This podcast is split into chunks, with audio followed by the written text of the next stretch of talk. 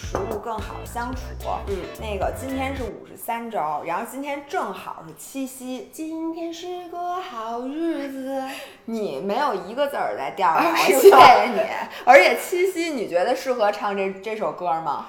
我觉得啊，七夕在很多人眼里都是一个非常好的日子，在正在恋爱的青年心里，这绝对是。青年，怎么我们老年不能恋爱了？我我觉得不太行。然后在商家眼里，这是个好日子。你说我哎，对于所有的饭馆，今天都是好日子，但对于下班回家的单身狗，这绝对是一个最惨的日子。哎，今天晚上我预计在各个城市都会出现非常堵车的情况。我现在就要立刻马上先分享一个关于七夕的故事。啊，就是我跟老爷公，我们俩 dating 的第一年，我们俩是五月份认识，六月份在一起的，所以那个七夕对于我们俩来说是感情，就还三个月以内，就是嗯还属于感情蜜月期的时候。然后我印象非常非常的深，他呢当时好像是让你帮着订了一个酒店还是什么，让你当时跟那个谁一起给我送一礼盒，里面是一身睡衣，你记得吗？哦，对对对对，对就有就有是这么一回事。然后呢，那天特别特别堵，导致我们俩见面的时候都已经十一点了。然后后来我们俩就各回各家，各找各妈，并没有去酒店。没有去酒店，因为当时我记得是我们看了一眼就去酒店，特别特别堵。然后呢，我那天就是你能理解吗？本身你其实带着一个还挺期盼的心情，但是其实经历了那种堵车呀什么各种，你的心情有点被磨你的没了。意志已经完全被消磨我记得当那天晚上我们俩饭都没吃着，因为丫订了一餐厅，但是去那餐厅特别特别堵，就你能理解，比如他在一个餐厅订了一个七点钟的约，但是那天我还加班了，我七点钟都没下班，然后等到我下班，我们俩开始往那餐厅，你一看北京城哪儿，我因为那天我记得特别清楚，不仅是一七夕，还是一周五，就哪儿哪儿堵的都是姨妈红，然后我那个火儿噌的一下就上来了，所以今天我们要说什么呢？其实我们今天要说的是另一半最能激怒你的点。这个话题是不是特别适合在如此浪漫的日子来跟大家分享一下呢？因为大家听到这期音频的时候，已经过了七夕了，嗯所以我相信你们已经被激怒了。所以呢，这个时候我们讨论这个话题正合适。那在此之前，我们需要先换一下电池，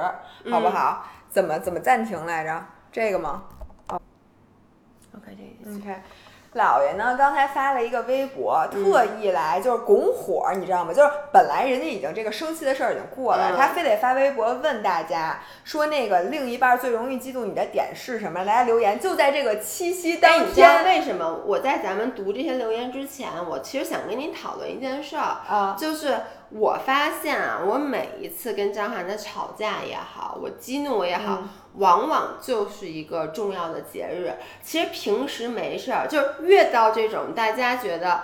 啊，今天是一个庆祝爱情、庆祝浪漫的日子，越容易发生争执。你有没有发现？我觉得这是一个诅咒。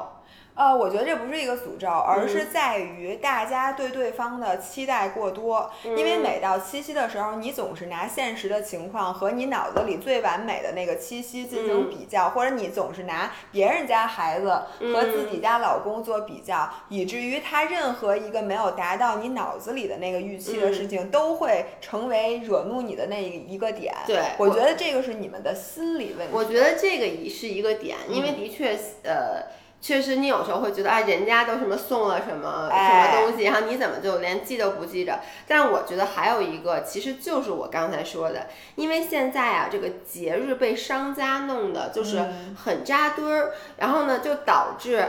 越是这种情况下，你很多你想计划做的事儿，你越无法实现。就因为大家平时白天都上班，基本上你所有的庆祝的活动都要在这个下班之后结束。但我跟你说啊，在七夕的时候，你第一你订餐厅订不到，嗯，打车去哪儿去不着，买花儿你要今天才买也往往买不着，嗯就导致你其实你有很多。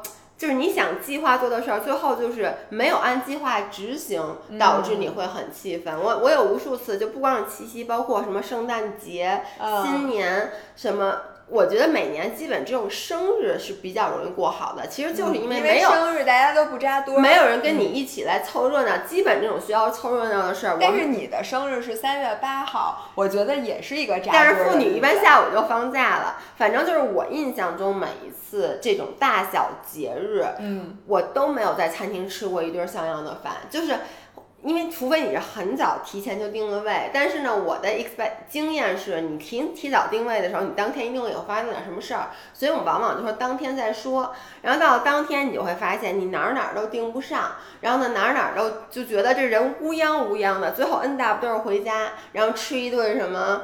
热汤面，对热汤面煮的破馄饨，对对对，然后感受到了那个呃，然后一一刷朋友圈，所有的人都吃特好，然后这时候也也开始生气。虽然说这是你们自己选择的，对，这时候就说你为什么不早早开始计划？你明明知道今天订不着餐厅，你为什么不早点开始订？你明明知道今天堵车，你为什么不请假？你为什么不下午三点就来接我？为什么？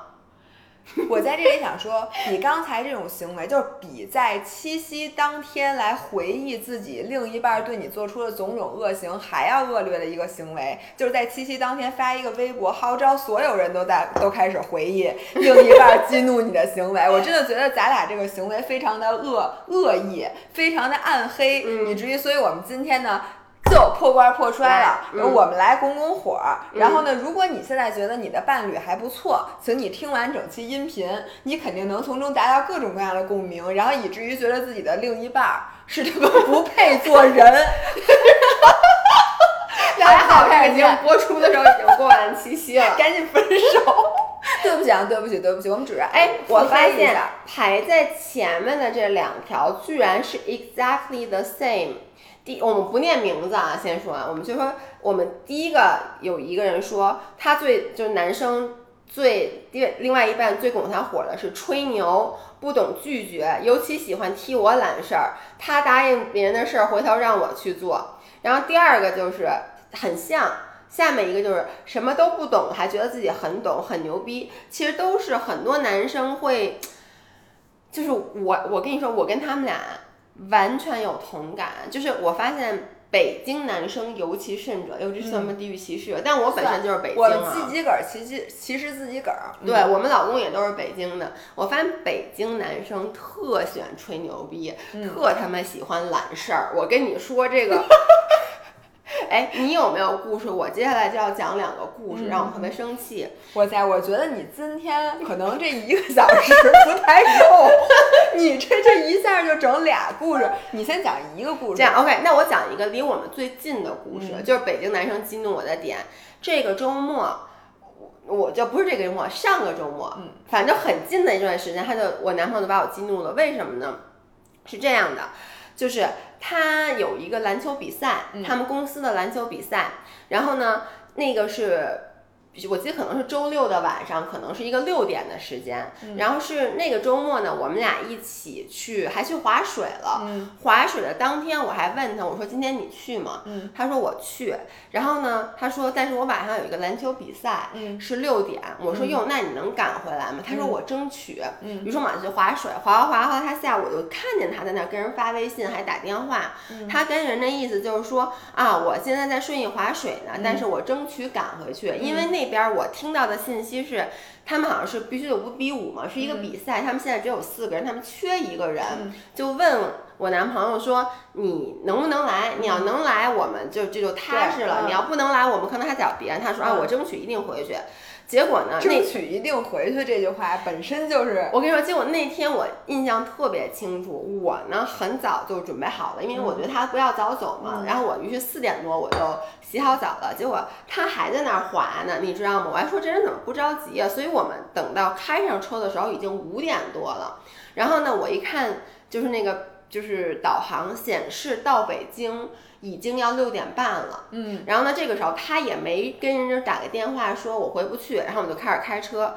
结果到六点钟的时候，人家给打电话说，哎，你到哪儿了？他说，哎，我还在高速上堵着呢。人家说你这靠不靠谱？他说说那个你大概几点能到？他说哟，他说我都没带东西，我得先回家拿趟东西。然后人家说那你能不能来呀？我觉得这个时候你就干脆就告诉别人说，我到家都得六点半了。说我在泰山，他那个比赛就是在北五环外。说我在拿完东西，我在开车。当时我们住在比赛已经到了垃圾时间，对，因为当时我们住在望京桥嘛，从望京桥到那边至少也得半个小时。所以呢，但是他不，他说啊，我争取说这样吧，我快到家再跟你说。然后他挂了电话以后，我就很生气，我就跟他说：第一，你其实今天出门之前你为什么不带东西？嗯，第二，你下午你跟人打电话，你答应人家的时候，你要不然就答应人家说我肯定赶回去，那咱四点钟就走；要不然你就说我今我天肯定不去，我肯定不去了。他说那他说他们这边就四个人凑不齐五个。我说那他凑得齐凑不齐跟你有什么关系？你如果回不去，你就告诉人家。他是那种不。不能拒绝，就是尤其当别人说，哎呀，你你来吧，说咱就四个人，就差一个人，要不然就补不齐了。他当时明明不确定他能回去的情况下，而且他压根就不想去，因为你其实你说滑雪这个事儿，又不是说你去一个什么特别重要的事儿，你说你就是当时走不了，明明是你都准备好了，他自己还在那儿滑，就是他压根儿又不想去，但是他又不想拒绝别人，然后就一直把别人拖在。然后在路上我就很生气，我说你这个行为是非常不对的。你知道他跟我说什么？他说昨天他们问我的时候，我就跟他们说不一定了。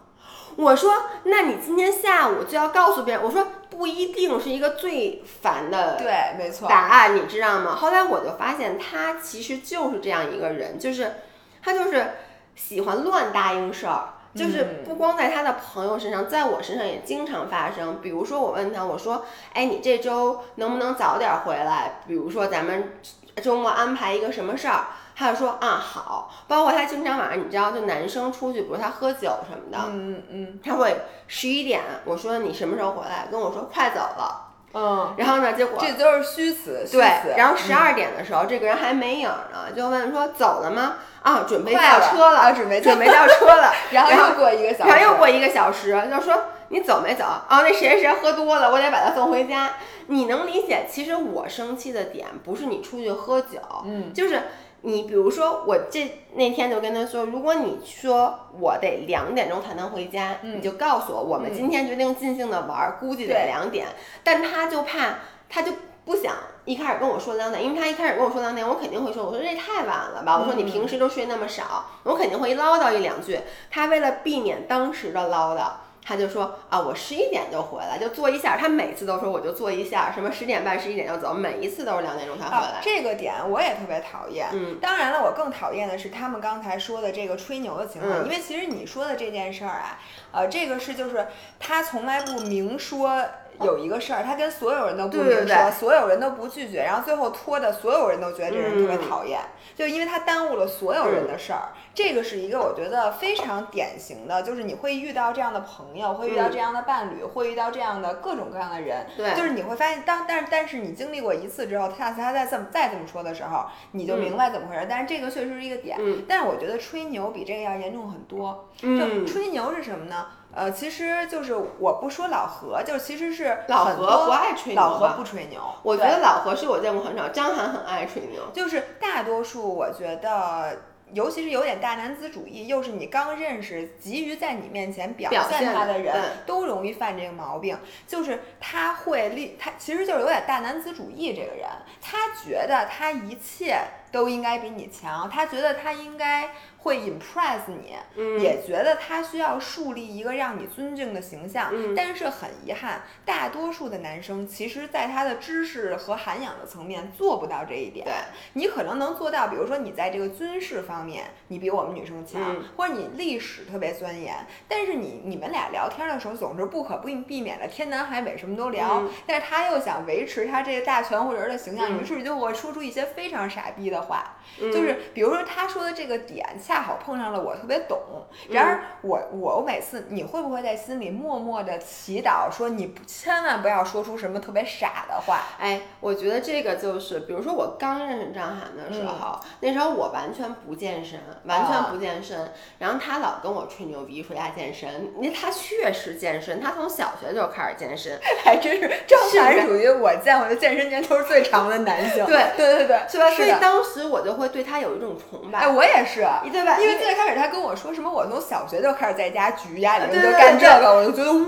然后当时他其实就是他在那吹牛逼，你知道吗？就是什么我他练的年头这他值得吹，但是他练的好这件事他真的不应该吹。但是呢，他就在说，还跟我们俩说呢，什么？他最爱说的一句话是：我跟你说。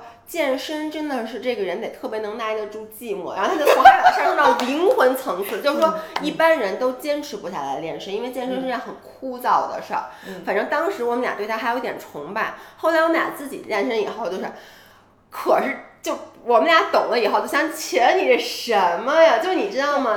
是一下就揭穿了他。比如说，我遇到非常典型的一个情况啊，就是我们跟比如说骑车的朋友出去，你对这个人印象挺好的，这个时候你发现他开始给你讲减肥的事儿了。嗯，就是男生啊，我发现没有几个人在减肥这件事上有理论的素养，他们都是自己减过肥而已，并且呢，因为男生减肥确实比女生容易，以至于他那些理都是，我跟你说真的，跟那个健身教练的水平差不多。就说我告诉你。你减肥啊，你就是别吃晚饭。你看啊，我我什么前次，我跟你说不吃晚饭这件事儿就特别特别神奇，怎么怎么神奇，怎么怎么神奇。然后有吃生酮的人就跟你说，我告诉你减肥就是生酮，不生酮就没用。嗯，就是一旦这个人说出这个话，我就觉得我这辈子都不可能再对这个人有好感了。嗯，因为他在一个他完全不懂的领域，恰巧又是本健身博主非常懂的领域，然后跟我说了一句让我觉得这个人水平非常非常低的话，那么。这个人就已经在我面前不可救药了。但你知道，有的人啊，他吹牛分两种。嗯，我觉得有的人他吹牛是他真觉得自己还行，他不知道人外有人，天外有天。而有的，我觉得北京男生那种吹牛，真的就是胡逼吹，你知道吗？什么啊，我认识那谁谁谁，哎，那谁谁谁什么啊？我跟你说，那我熟。你能你你你见过这种人吗？我觉得吹牛分两两种啊，一种他吹的牛是就是他。不懂装懂，对，就是他在这一个领域，比如说健身这方面，他自己可能练的还行，但是其实他脑子里就是他的理论知知识什么都是很差的，但是他就觉得自己行了，他是真的觉得自己行了，于是于他就在你面前显示，然后呢，这是一种，另外一种呢，就是我是跟谁谁谁特熟，我跟谁都特别熟，我跟那个所有的明星，就是那那谁谁不，而且他会贬低别人，对，就是他会先把自己拖上来之后再说。说，哎，我告诉你那谁，就是他看不起一切，就我们觉得可能比他优秀，嗯，或者比他什么，他就一定要去踩别人。你觉得这两种哪种更可怕？说实话，我真的很烦你刚刚说第二种。第二种就是我特别讨厌一个男生，或者就任何一个人吧，在我面前去贬低另外一个人。我先不说另外一个人或者一群人是好是坏。但是就是我本身是不喜欢这种行为的，嗯，然后呢，有的人就是很喜欢，他受不了你在他面前夸别人，嗯，就是我我我有，其实就是大男子主义，就是他希望你觉得他是这个里边他是最好的，对，就比如说我有一些朋友，然后呢。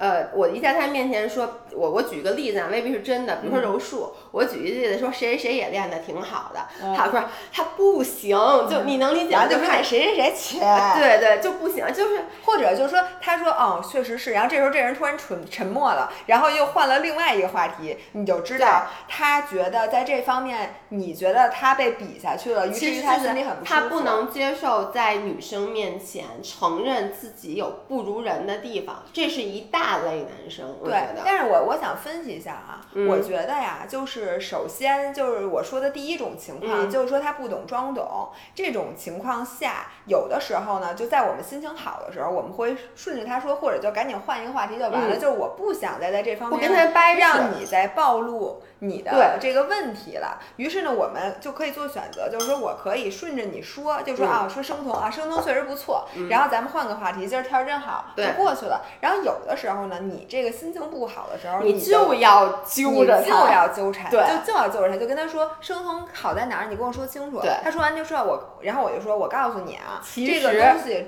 其实是因为什么什么什么。然后这个时候其实是非常考验这个男生今后。能不能和你真的在一起的一个非常重要的时刻？对，因为一个优秀的男生是什么呢？就是因为我觉得咱们的期待其实是过高的。嗯，你期望这个男生什么都懂，然后你都活这么多年了，你可能一共有懂三件事，就在三个领域你是专家。嗯，但是呢，那个男生，你也希望那个男生在。不但是这三个领域，并且是可能另外的十个领域都比你懂，但是不可能的因为他如果和你年龄相仿，他一定是术业有专攻。嗯那你们谈到这个领域，肯定是不可避免的会谈到。嗯然后这个时候，如果他不如你懂，但是他又觉得很自己很懂，但是如果他不能虚心的接受你的意见，嗯就是你说完话之后，他跟你杠，或者他生气了，认为你不尊重他，嗯或者他拒绝的接受在这个领域你比他强，嗯那这个就是一个大的问题。对，但是如果呢，他可以接受，他说哟，哎，你懂减肥，那你给我讲讲，然后表现的非常的虚心，我觉得这个问题就不是问题了，是对吧？嗯就他不懂装懂没关系，告诉他这事儿我懂。其实不是真的不懂装懂，而是他以为他懂。没错，我觉得这是好的。嗯但是像刚才说第二种情况，就是这个人总是爱贬低别人，嗯然后抬高自己，我觉得这是渣男的一个非常典型的。其实这是什？么呀？我告诉大家，这是 PUA，这是夸。真的，就是你没发现 PUA 的这个 master，他其实做的就是，他就是不停的在贬低女性，而让女性对他产生依赖感，这是 PUA 的第一条嘛。但是贬低女性啊，但是他一般贬低的是其他的男性啊。就都贬低吧。其实我觉得就是说，他一直在打击别人的自信心。而且你知道，我发现有的时候，我跟一个人说，比如说我一个朋友，我跟他说，哎，我你知道我有一朋友做什么什么特厉害，嗯然后那个人就会说。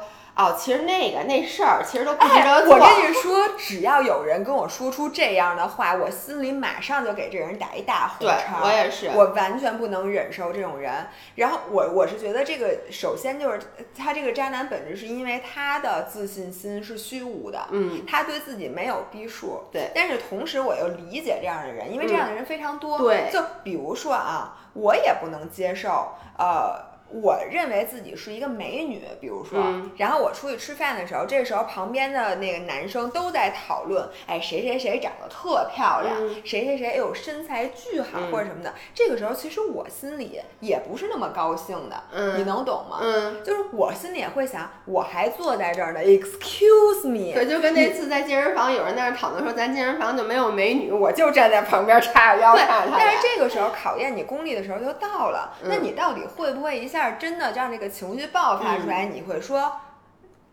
他，我觉得他长得特难看，嗯。或者那谁谁谁那哪儿或者说哪儿哪儿他整的，你不知道吗？他整的，我觉得只要你说出这个话，那就说明你跟他们也没区别。对。以后等他们再吹牛，就是你在说，哎，我觉得哪个哪男星长得特帅，然后嗯。你男朋友说，哎，那谁谁谁长得不是那谁谁谁原来是怎么怎么着，就对。揭人家的黑幕啊，或者说谁谁谁演技不行啊，嗯。或者什么的时候，你也就没有资格说别人。但是如果你是一个就是对你的自信心，嗯。其实你可以，就算是你心里有点不舒服，我嗯。觉得不舒服这是人之常情。嗯。但是如果你可以做到，你说哎谁谁谁确实漂亮，但是呢，请你们看看我，嗯。你们刚才说这话的时候已经对我造成了伤害，请你们不要再说另外一个女性多么漂亮，请你们下回单独约会的时候再说，但是当着我的面儿，请不要再。不停的说谁谁谁特别漂亮了，嗯。我觉得你如果就是这样回应的话，我觉得你就是一个高级的人，那么嗯。你就有资格在下一次的时候，然后来去用这个东西来榨制别人。嗯，其实我个人的感觉是。嗯我我一直在努力做，就其实所有人都有自己发光点，就即使嗯一个人他跟我说，哎，那谁，比如说他说一个我也知道的人，嗯甚至可能是我们共同认识的人，说他很好，我其实知道这个人有问题，我也不会说的，我会顺着他的点说，啊，他那点的确很好，就此而止，我嗯不会再去把那个人的。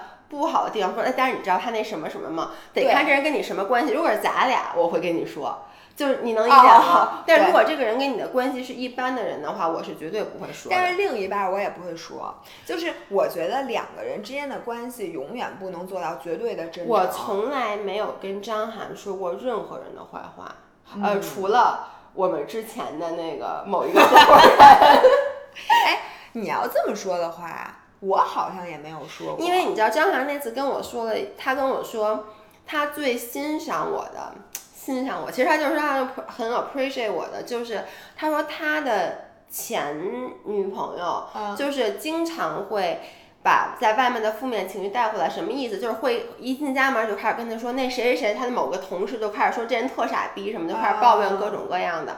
然后包括他们一些共同的朋友，他就会说，哎，那谁谁谁干那什么事儿是怎么回事儿？嗯但是他就说，我从来没有跟他说过任何人的不好的地方，就包括比如说有一些竞争对手，我们两个的共同竞争他也知道的时候，我跟他说的时候，从来也都是说都是正面的评价。就是我不会去跟他去分享这些负面的，我主要觉得也是没有意义。我是觉得呀。也不是说说两个人在一起，你说夫妻俩好多话你不能说，你一辈子都不能说，这会让觉得每个人可能我们两个人是孤岛。我觉得并不是这样的，而是有的时候，比如说有一些底线，嗯，比如说我最讨厌的是什么呢？我的另一半会跟我去抱怨他不喜欢我的朋友，比如说我带他去跟我的朋友们一起聚会，那老何每次抱怨我的时候，为什么你要帮他？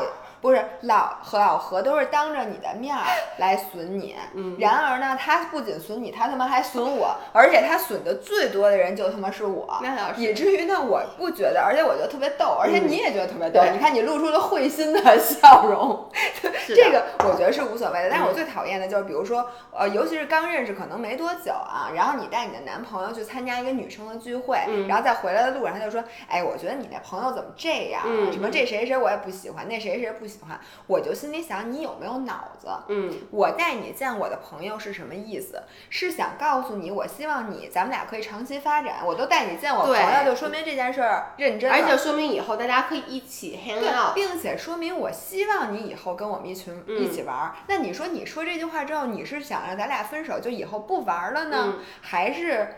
你你想表达什么？你觉得你可以战胜我的 lifestyle 吗？其实就是说，如果说你真的不喜欢另外一半的朋友的话，我我个人是我永远不会告诉他说我不喜欢那谁谁谁，或者说我不喜欢你。有的人甚至更至于，我有朋友就是因为我不喜欢那个人，你也别跟他玩了。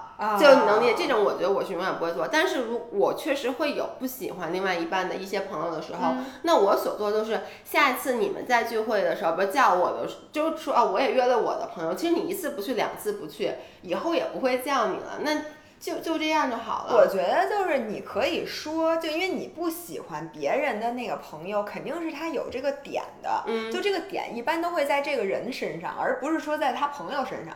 就是你不喜欢他的朋友这件事儿其实是不成立的，因为那个人也不是你的朋友，对吧？你有的时候是不喜欢你的另一半参加这个聚会见到这个人时候那种状态，他所表现出来的状态。所以你可以沟通的是你究竟不喜欢的那个点，那个根源是什么，而不是应该把这些怒火都发泄在另一半的那个人的朋友身上，对吧？我觉得这个沟通是需要高级一点，而不是说停留在表面，因为这个时候真的会让另外一个人很难办。OK，哎，继续读。对我，我想读一个这个，有一个点我觉得特别好，就是不给我看，直接拿我照片发朋友圈，主要还发的是我觉得拍的不太好看的照片。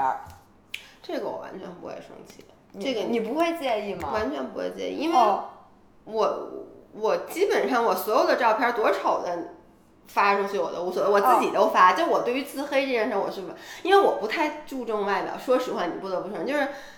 我自己都把我自己那么丑的照片做成各种的表情包，就是我不在意这件事。不一样，是因为比如说两个人，当然现在老何他也不会发我的照片，我也不会发他的照片，没有这个问题。但最开始在一起的时候，一个男生发自己女朋友的照片，尤其是最开始的时候发，他其实是一个 gesture，就是他主动的想告昭告天下，就是我有女朋友了。但这个时候你希望的是他发的照片里面你是一个非常漂亮的。脸再配配上一个漂亮的身材，这个才有说服力。所以呢，我就希望 please 发我最好看的照片。你跟我想的完全相反。哦，是吗？我是觉得，如果说他刻意的去挑一张我状态很好很好看的照片发，嗯，我会觉得，我反而会觉得他是目的不纯。就只有当他发一张就是。大家都很丑的照片，就是他不介意发我的丑照，因为你知道吗？他比如我发一个我男朋友的照片，嗯，如果我男朋友这张照特丑，谁会受到 judge？谁会被 judge？是我，大家不认识他，不会去 judge 他，大家会说，哎呦，只知道我男朋友怎么那么丑，所以我只有真心的百分之百的接受他，我才会把他的。最丑，就我的这一面我完全能接受了，我才去发。相反，如果说我自己就觉得他这他丑，或者说这是他的缺点，我会刻意的去隐瞒这个缺点，我不想让别人知道，所以我的点是在这儿的。这个点有道理，但是我仍然会很生气，就是我会介意任何人发的那个照片合照。没有经过我的同意，没有事先发给你让你 P 一下，没错，就或者有时候我都不需要 P，但是这是这是我需要的掌控感，嗯，就是我会需要我允许你发。才能发，我觉得甭管这个源于什么，肯定是源于你内心的这个不确定和不安全，或者说你源于你就是很在意美丑这件事儿，你就是很在意你自己美不美。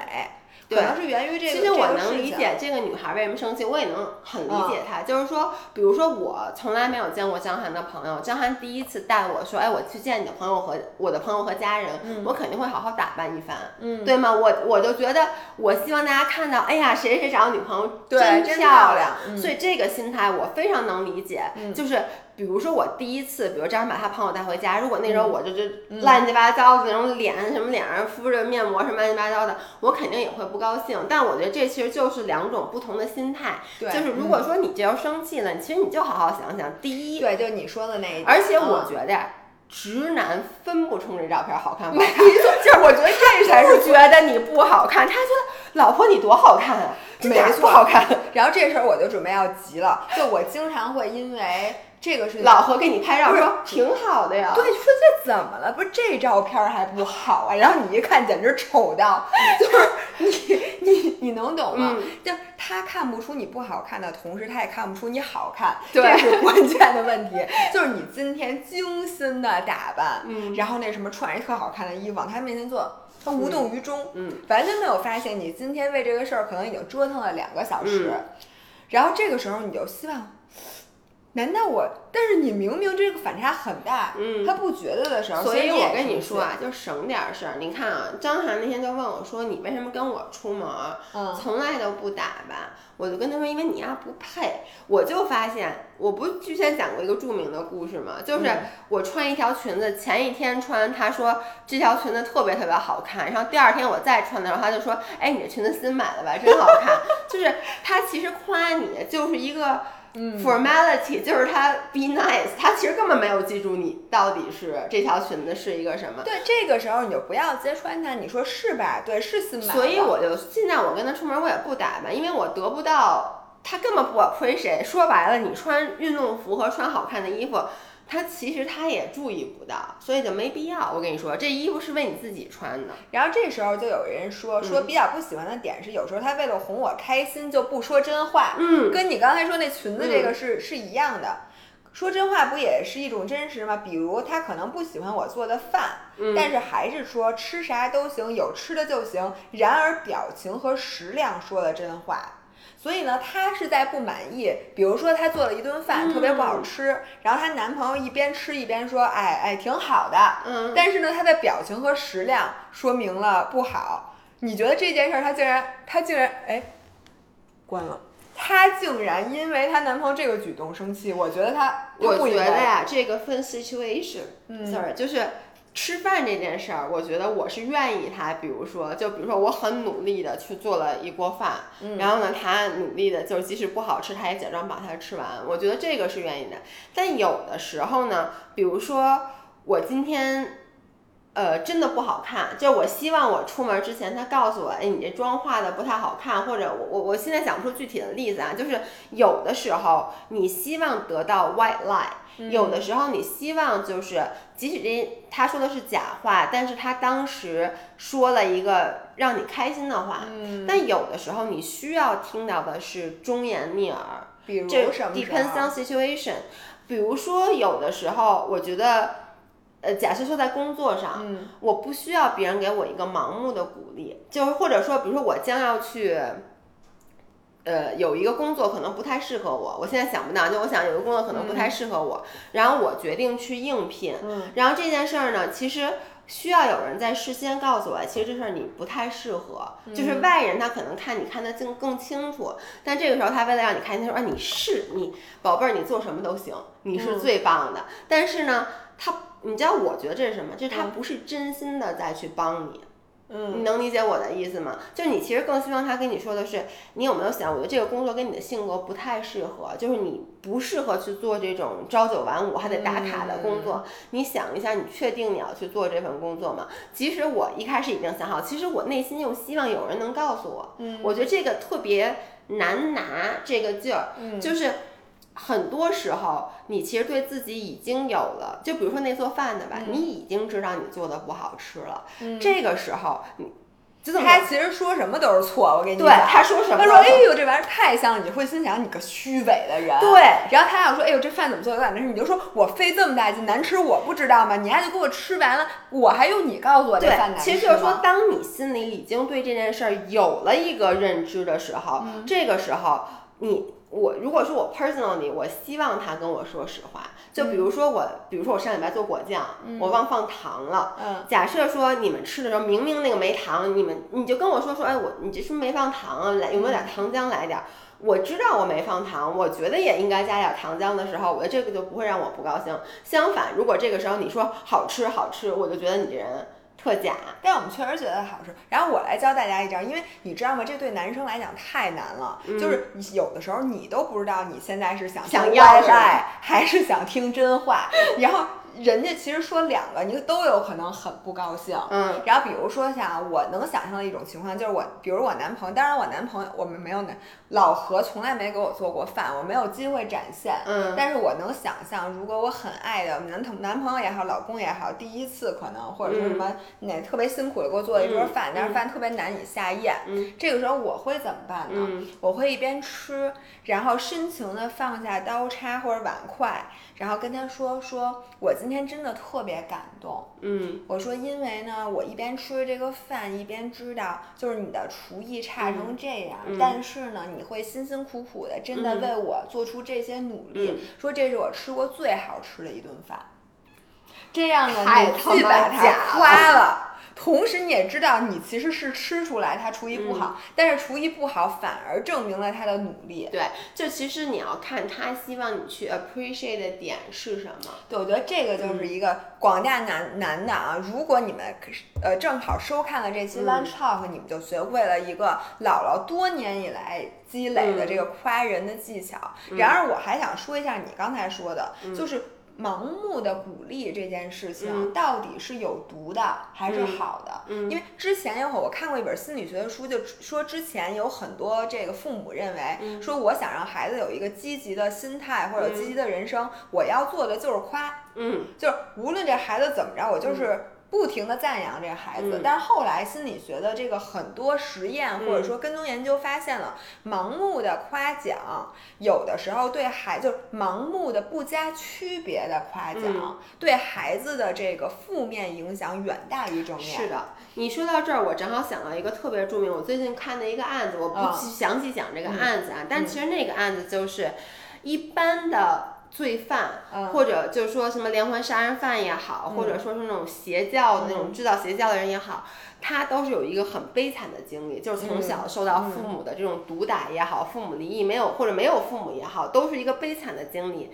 但是有一个案子就是那个人他最后成了犯人，其实就是因为他的母亲从小。就是他做什么事儿都是盲目的鼓励，哦就从小就没有给过他任何负面的 feedback，没有给过他任何负面的评价，就以至于他觉得，就包括他小时候犯错误了，他妈妈也会说啊。什么你真棒什么之类的，然后他想干什么事儿，他妈都去鼓励他，就导致他最后变成了学校的霸凌，甚至到最后变成了一个杀人犯。我觉得这跟两性关系是一样嗯的，就说，如当然了，谁都知道说你对另一半最好的嗯支持就是鼓励他、赞美他或者什么的。然后好多人还说说那个什么，一个女人最后的什么她的容貌或者什么，都是因为那个男人到底有多高频次的去夸她或者怎么样的。但是我觉得这这个是这话是谁哦，说好的好？多人说，就说什么你就是要什么爱护你的嗯这个另一半儿，或者什么你要不停对女对男生也一样，说嗯每一个什么成功男人背后都有一个默默支持的这个女性。嗯但是很多人的理解就是说，这个女性的对他支持就是一味的支持，嗯就甭管你怎么就是说，老公你是最棒的，嗯没有你干不成的事儿，什么什么事儿都说你肯定没问题什么的。嗯然后其实这种不加区别的鼓励绝对是一种毒害。对，因为你首先就是你心里并不是这么想的。嗯，对，没有人真的是觉得另一半什么都能干成的，对对吧？这是这样子，你在这种沟通下丧失了你的原则，嗯并且你终有一天就是，而且第二，你失去了对这个整个这这件事情的控制，嗯，因为本身呢，其实你对他两个人是互相牵制的，嗯但你一对的往下推，那他朝哪个方向发展，等于你就拱手让是人了，把这个我同意控制力。而且我你刚才说的就是什么最好的，就是什嗯嗯么夸奖是什么支持什么的，我反而觉得对最另外一半最好的，或者我最需要的这个爱，其实是理解，嗯，就是其实是倾听和理解，因为我。就像你刚才说的，很多时候我们需要的不是有人去推你一把，很多时候我们需要的有人拽你一把。嗯，就是你到底是推还是拽，这个其实取决于每一次不同的情景。嗯有的时候你就是在他去做一件事儿的时候，你就是要阻止他。这个嗯阻止他其实是对他好的，不是永远的去推他，都是一个最正向的支持。说到理解，然后这个评论里面就有一句话特别嗯打到我，就是说她老公最激怒她的点，就是每次她不高兴或者什么的时候，她老公就不停在旁边问：“哎，你怎么了？”这是下一个。哦，就就就是这个就这个下一个就正好我想读的下一条啊评论就是我把它读了，就是啊说不会安慰人，每次就宝贝不生气了好吗？然后那种奶声奶气的，像是在跟我撒娇，然后然后呢一点都不懂你生气的点，或者开玩笑哄你，就是那个时候我就感觉自己摔倒了，反而你没扶我。你没扶我，反倒是从我背上来了个山羊跳。我跟你说，我我我如果有男性看到我们这期，我就想说，嗯开玩笑哄人这件事儿，请你们再也不要干了，这事儿太可怕了。而且甭管男对女不能干，女对男也不能干，嗯谁生气或者伤心是因为需要一个玩笑啊？就或者是你就是浅薄的，我也不知道为什么不高兴，你给我看个笑话我就好了，这他妈是傻子吗？但是好多嗯男的都干这件事儿，这就说明他对你高不高兴不 care，他只 care 就是说你不要表现出来了，嗯。你赶紧把你的这个表面上的情绪收起来，对。或者有的时候你知道吗？就是如何应对一个女性真正的悲伤，或者说你哭了，嗯。就是说，当然了，除了是看电影那种，你你哭嗯。了，然后这时候你需要另一半儿就是抱抱你，就说哎嗯呀什么的，嗯。就完了。大多数时候我们哭的时候，是真的你从内心的非常悲伤对。的时候，然后呢，这个时候就有的男生他展现出的那种愚蠢，那种你都不知道他是怎么想的，嗯。他就完全就是从表面上那种，然后就然后就有有的男生真的，我我见过那个。呃，有的男生就是我们几个人一起，嗯。然后有一个女生就伤心的哭了，然后这时候旁边的那个男生就开始扮各种各样的扮怪，就是扮扮丑嗯然后做什么鬼脸儿，然后就做出一些非常夸张的行为，就想让那个人不哭嗯了。我真的觉得这个男生的情商，对，其实刚才他说这个，我特别的有感触，我觉得很多人都会有感触，是为什么？因为不要生气啦，什么？哎呦，别生气了，别生气了，这句话就这句话是直男的标配，就跟喝点热水是一样的。就是很多时候，我不得不说啊，就是说，比如说我生生气也好，难过也好，可能那个点确实是他不能直接 get 到的。或者跟他没关系。就是对，而且就嗯大部分女生，其实我们生气的时候。不会把自己生气的点的原因直接就抛给他说你为什么要什么什么，或者说你是指东打西，对，你其实没不不错没错。不高兴他这个，但你就说一个别的什么，嗯所以这个时候他他只能说别生气了，因为他可能猜测不到你的点，嗯。所以我也是在为在为男生去找一个借口，就我想也不是借口吧，就找就是他们也不容易，确实对，不确实容易不容易。嗯，那你说应该怎么办呢？我觉得其实就是默默坐在旁边，你是要让他抒发完自己的情绪，或者你可以说，呃，你可以问他，就是首先在这个人特别怒的时候，嗯，或者在特别伤心的时候，先别找他，我别说你怎么了，对，先不要说，哎，你怎么了？怎么了？你怎么不高兴了？对，我觉得这个时候，我以我自身的感觉来说啊，这个时候其实你需要的是默默的坐在旁边，嗯我让我知道你有 pay attention，就是你不是说你发现我生气了，对，是你压根儿没因为你知道。吗？有原来张翰会这样，就比如我特别不高兴，我特别生气，他说：“哎，你怎么了？”然后我说：“你别管。”然后说：“哦，扭身儿走了。我真的一，他现在其实还会，就比如他有时候给我打电话，就是我因为一个什么事儿特别特别生气，我这情绪特别不好，我就说你现在别跟我说话，我现在特别烦。哦，拜拜，就夸我一点儿不夸张。但人家要不挂，你一样会接。就是我觉得打电话可能他挂了是一个好的选择，但就是如果在身边儿的话。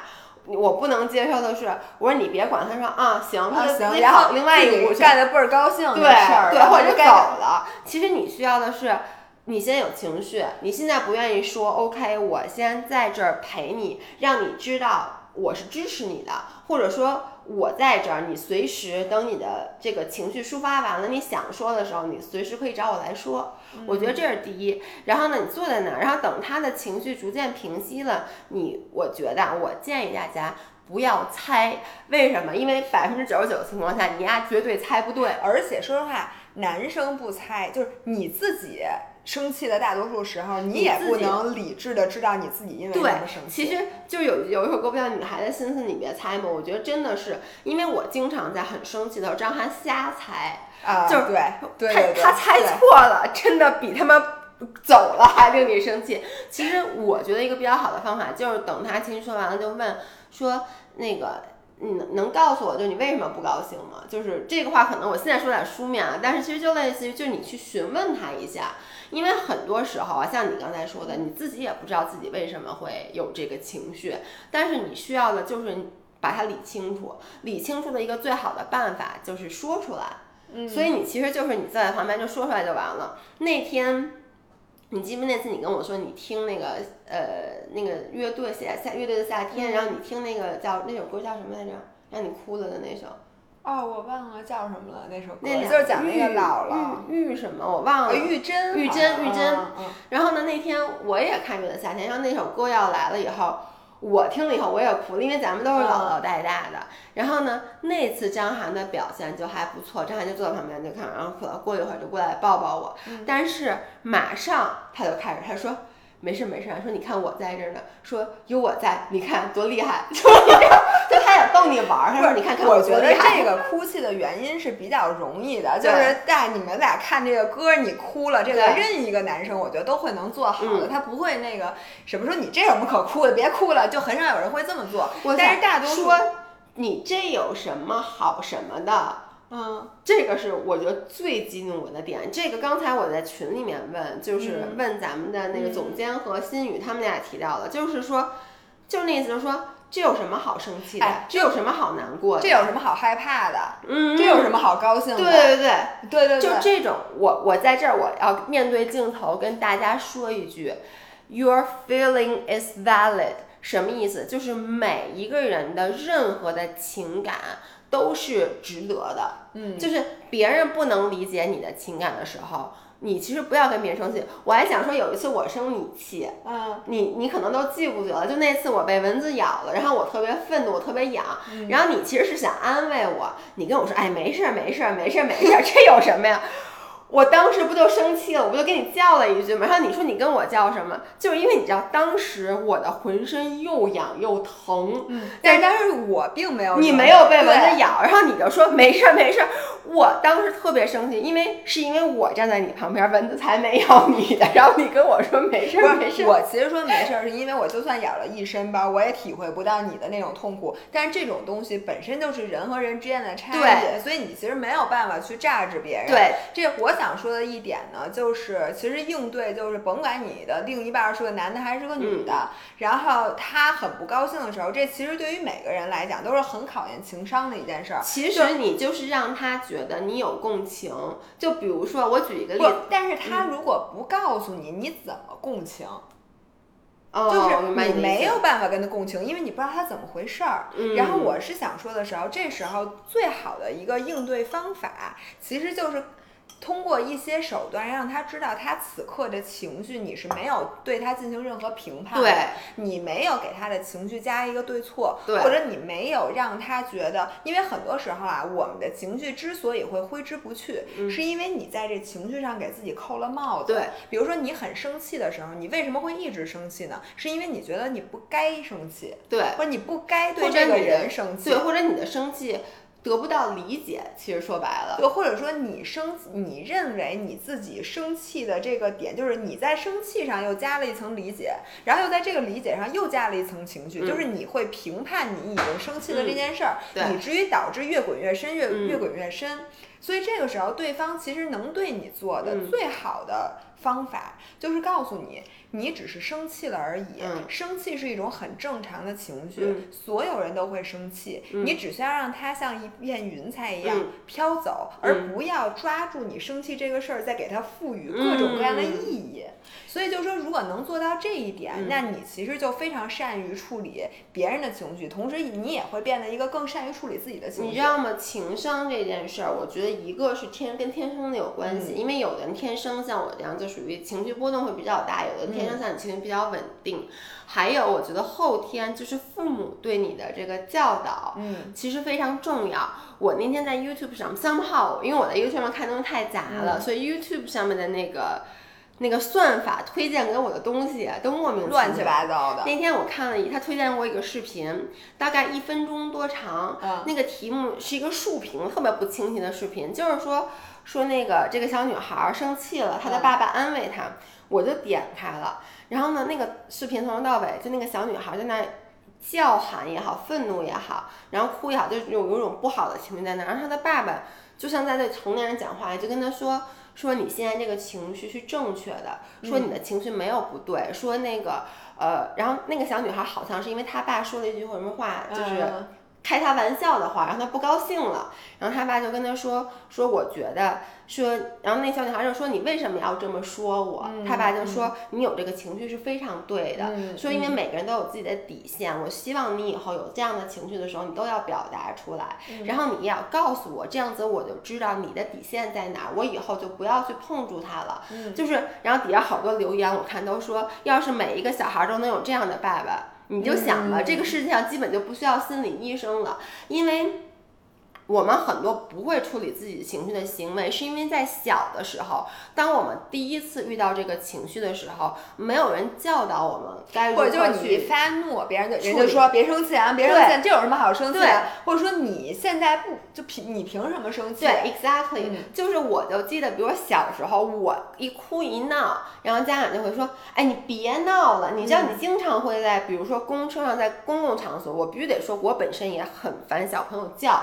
小朋友哭，小朋友闹，因为我没有孩子，我可能不会有更多的体会。但是你会发现两种家长，一种家长就会跟你孩子别叫了，你在外面呢，就是你知道吗？就是立刻让那小孩就是以暴制暴，对，让那小孩闭嘴，而且会给他那种眼神，那个眼神经常让我看到很心痛。虽然我本身我是很烦这个孩子，但当那个家长对这个孩子是这种处理方式的时候，我也会。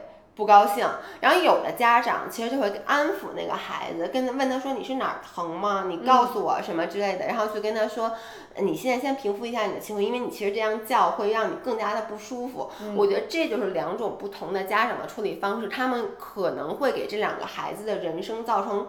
很大的改变，所以那天不也说嘛，其实你面对另一半，你不要把他当成一个成年人，对你应该把他当做一个你的孩子，你怎么对你的孩子，你就要怎么对他。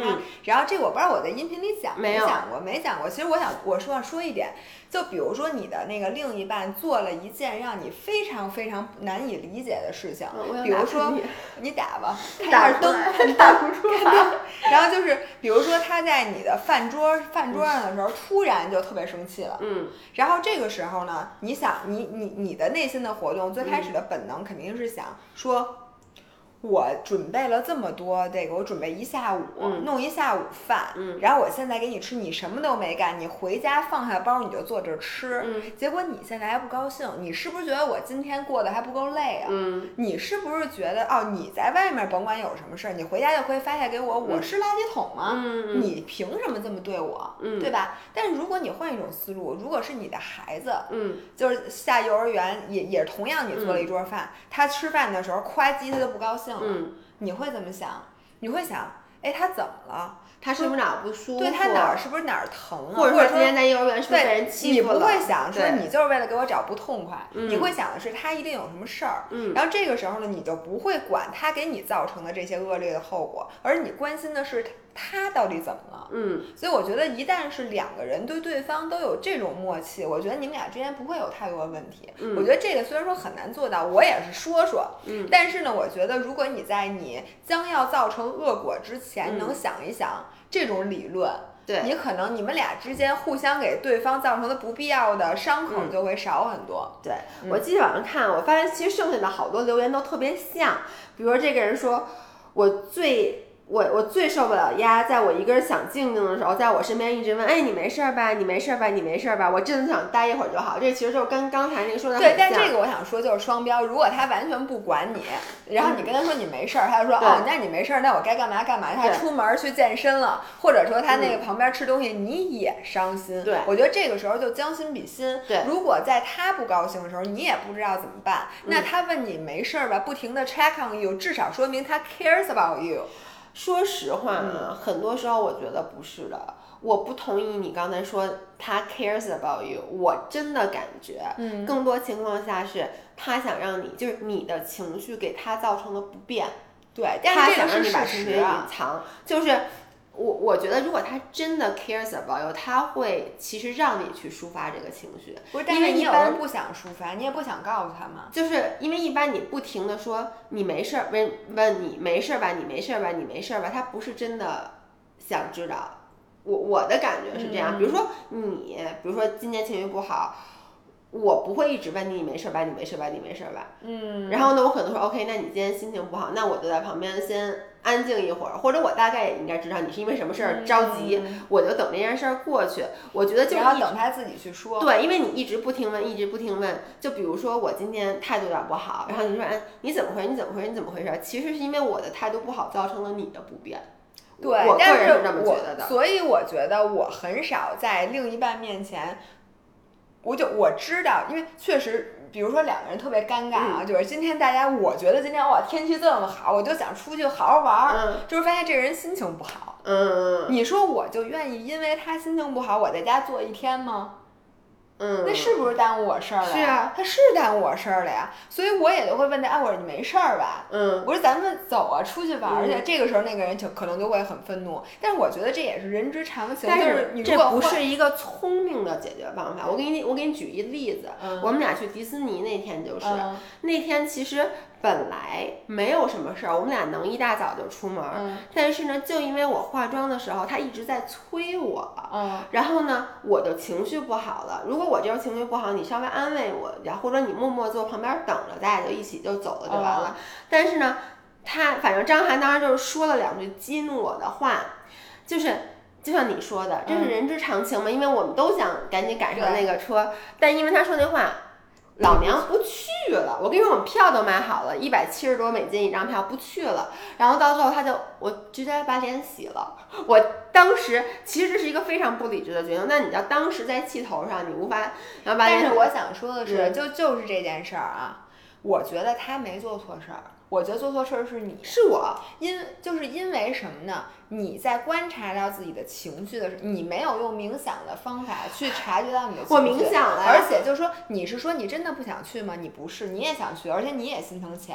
但是当时是你做的一个决定，让你自己的情绪不停的往前走，你没有给他踩刹车，以至于其实你做你造成了一个你们俩需要共同承担的对恶果。，exactly，所以这件事儿你不能赖这我没赖他，我就赖我。但是我想说的是，这件事儿可以更好的处理，是你可以更好我处理，就是说我处理不了。你凭什么处理不了？你记不记得有一次咱们一起约出去玩儿，还有那个另外一个朋友，结果后来那天晚上看球，最后我没去，啊，对对对，就是因为我们俩当时交，还有一次是去外去什么。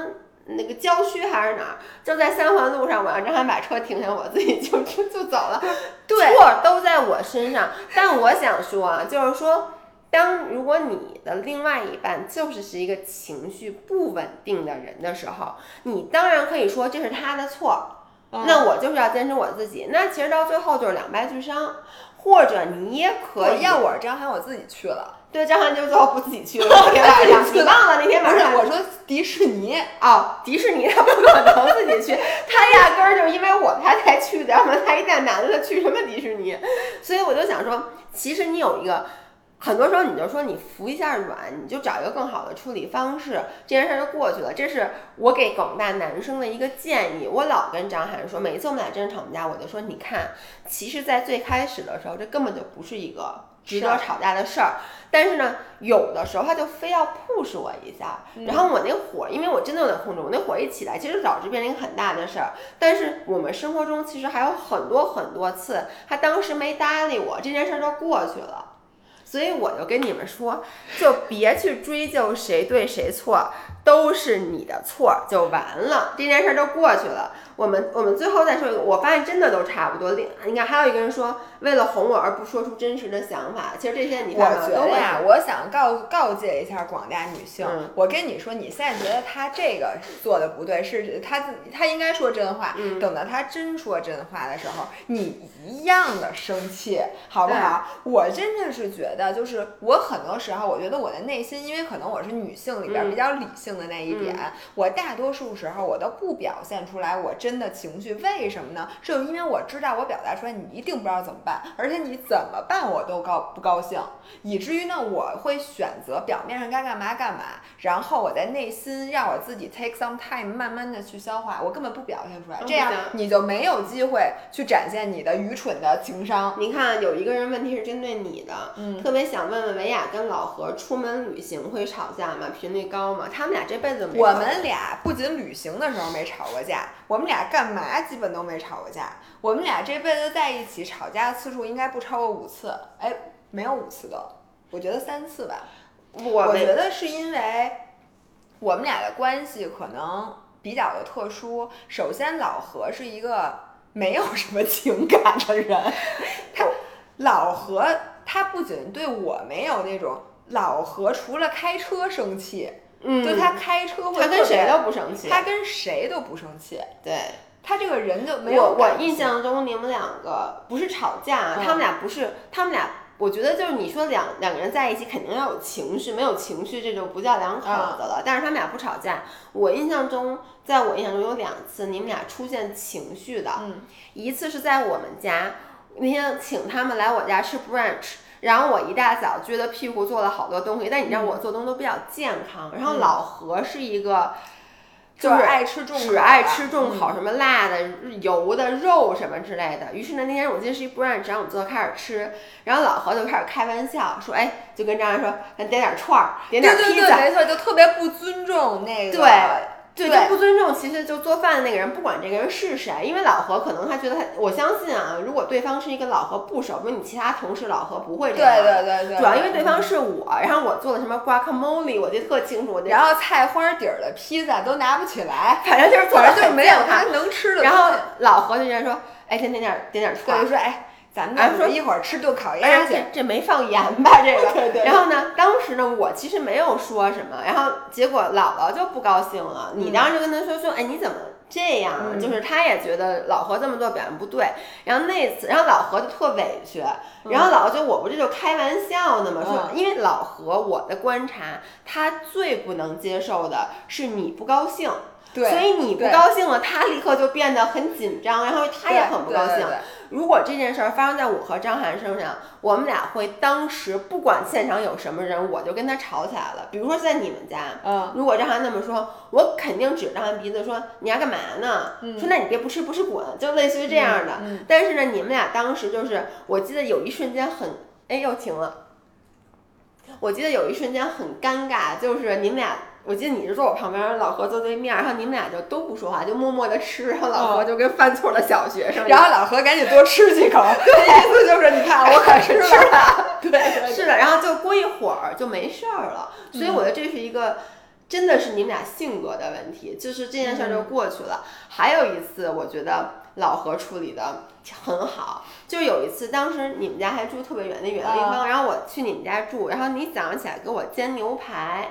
结果呢，你把那牛排煎老了，然后你自己特别的 frustrated。对对对，就是因为你知道他想给我做一顿特别好的早午餐，他要用了很好的肉，结果他把那牛排给煎老了。嗯。然后呢，现在咱俩天天在一块儿，就其实不会，因为当时就是就是你刚有自己急于表现的女女主人，对，然后呢，结果结果他们做做了，然后你就开始有点儿，特别其实是跟自己不高兴较劲，跟自己较劲，说哎这肉怎么那么老？然后当时我就说不老不老，但其实就很尴尬，因为你嗯。其实不是在跟我生气，你也不是在跟对对，肉生气。跟自己生气，对，然后呢，结果老何就一句话都没说就跟那儿吃，然后过一会儿你气儿快消，他说，哎，咱下回换点肉，这肉我觉得太薄了，这肉不好，就是我觉得是一个很聪明的行为，就把这件事儿给给带过去了，说这个咱们下回买一个更好的，我跟你说这钱没花到位什么之类的，就是有点是诙谐，对，我是觉得，我我觉得我们俩不吵架，一个是因为他作为，就是我，他也的性格也跟一般人不一样。然后我呢，嗯他真的不是一个男生的，我觉得他脾气说实话，我我感觉有时候比张涵还好，他是没情绪，嗯。你。但是还有一个呢，我觉得是我，我不知道这个这是一个特点，它不是一个优点，也不是一个嗯。缺点，就是我不会把我很多不好的情绪表达出来，就是嗯。尤其是负面，我只会选择把我好的情绪表达给他，嗯。我不会选择把我差的情绪表达给他，嗯。是因为我觉得我跟你说吧，你第一你听不懂。嗯因为我觉得作为老何这种纯直男，嗯他根本不能理解我有的时候内心真正的。尤其他自己都没这些情绪，对他自己都没有更明。第二，他做哪样都是错的。嗯你给他表达出一个复杂的情感的时候，除非你跟他说，你说我觉得今天这饭馆儿太难吃了。嗯这个你可以给他表达，他会说，嗯，我也觉得特难吃，嗯咱俩下回换一点。对这个他不会犯错，他不会说，哎，我觉得特好吃，你这是怎么回事儿，对 吧？这不会。嗯但如果我跟他表达的是说，哎，我有一个什么东西搞砸了，我现在内心非常焦虑，我又觉得什么，这时候他就算说，哎，没事儿，你搞砸没关系。这时候你会说，我的事儿，你凭什么告诉我搞砸没关系？对，他有关系。你知不知道这后果有多严重？没错，这个你肯定不高兴吧。你知不知道我有多 care 这件事儿？你有没有想过？有没有站在我的角度去，想一下？然后如果他这时候说，哎，那你为什么会搞砸呀？我告诉你，你就应该这么干，这么干的，你这时候就更生气。你还为什么不早说？不是，而且你会想说，你说这些都不对，你说这些我你根本不知道吗？懂你根本就不懂。嗯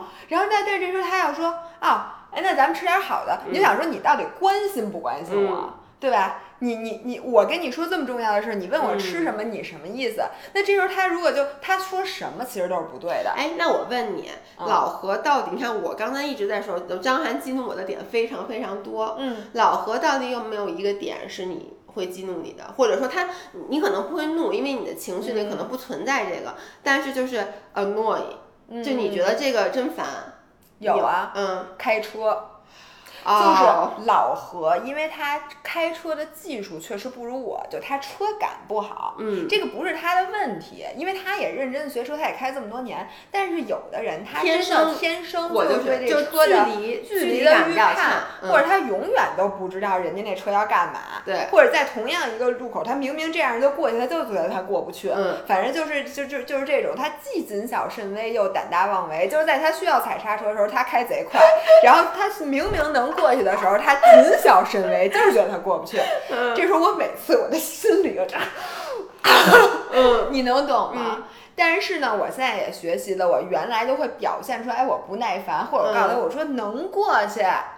我说你就走吧什么的，嗯然后我现在能不说话的时候不说话，如果我非要说话的话，我就会说啊，我说你试试，其实我觉得应该能过去，嗯，就是我会用温和来表达它，嗯。或者我根本就不说话，就我觉得这件事儿过不过去，你大不了就再嗯。等一个灯儿的时候，我就嗯。不说话，我就闭嘴，因为男生其实最接受不了的就是，尤其是在开车这种事情上，嗯。当当他很需要展现他的那大男子主义的时候，就这种事情无关痛痒，你就让他展现就好了。嗯。只要他不要在他明明不懂的地方装吹牛逼，嗯。像开车这种，你就完全没有必要揭穿他。对，而且我觉得就是你呀、你别说老何，你丫开车太野，就是有时候不是人老何的问题，你他妈自己的问题，好不好？是是是是，对，但是我觉得你刚才说的一点很对，就是其实你看，你以前会说嗯你能过去，现在你就会说哎你试一下，或者你干脆嗯不说。其实我都不觉得这是一个解决方案，我觉得这个是你 acknowledge 的他的情绪。嗯就是他其实过不过，或者他觉得我过不去，是他紧张，对，然后你会你以前就是说，你其实就是在说，你就在架着他，这有什么好紧张的？这这么宽，你紧张什么呀？你不就开过去了吗？对对，但是还是那句话，每一个人他的 feeling 都是 valid。我既然觉得紧张，嗯我觉得过不去，其实我就可以选择不过。这个时候，另外一半就不说，就别说什么，哎，你这有有什么的对？或者说这么大的空你过不去吗？对，或者说你这这一点儿都不快，就那种，我对，跟你说这个时候。你就应该把他拉到一边，跟他说。Let yourself be human。你现在这种正紧张是一种正常的生理现象，Let it pass。对然后这时候你们俩在路口堵了妈俩小时，因为你在疏导你的情绪。我觉得这个真的不光是用在男女，就任何人之间，你必须要认识到对方跟你的区，每个人跟每个人不一样，对方的任何嗯情绪都是合理的。就跟你看你，我每次我其实特别想给你讲很多我听到的很 creepy、很变态的案子，但这个我还发现真的是咱俩特别大的区别，你特别不喜欢听。这种嗯案子，所以呢，我就不会强迫说，哎，我我真的你要我给你必须跟你讲，而且在我听完了之后说，你怎么没有反应？对或者觉得特别可怕？或者好多，一般很多时候是你说，你说这好恶心，我不会跟你说这有什么恶心的，就是对，嗯就你就不要去给他讲，不要将自己的这个强烈的去灌输在别人身上就完了。其实，哎，那我们今天聊的也差不多了。嗯关于对另一半的吐槽，我相信我们录十期也是录不完的，对对吧？然后呢，在这里我想插入一一则广告，就是嗯 在明天，就是本后天本周日的晚上，。张涵在一点四十的时候给我，就是刚刚啊，大概。很就是一个小时之前给我发一条微信，七夕快乐，宝贝儿，选什么礼物告诉我。这叫什么话？就这意思，给我开好发票，我来报销。你跟他说我要买一房子，不过这个啊其实是他这么做，我觉得这就是老夫老妻了。嗯，因为我现在他买什么都买不到我心坎儿上，说白了、就是你不如让我自己选。好吧那我最后再广告续说，就是嗯在八月三十号，就是本周日的晚上七点半，然后嗯我们俩会在小红书做一场。直播也是一场非常重要的直播。这个直播里，我们会分享很多跑步啊、呃健身啊，以及就是健康生活的一嗯些干货。同时，我们给大家精心挑选了一些物美价廉的好货。对，然后我们俩要做带货，而且不光是吃的，很多是你生活上会用的，而且很我们会把每一。样东西都无缝的植入到这些干货里，所以大家想看的话，一边深蹲一边洗头，然后我还会说 rap，会给它穿串一块儿，大全乎人儿。OK，那我们不要忘了，就是本周日八月三十号晚上七点半，我们小红书直播不见不散，拜拜拜拜。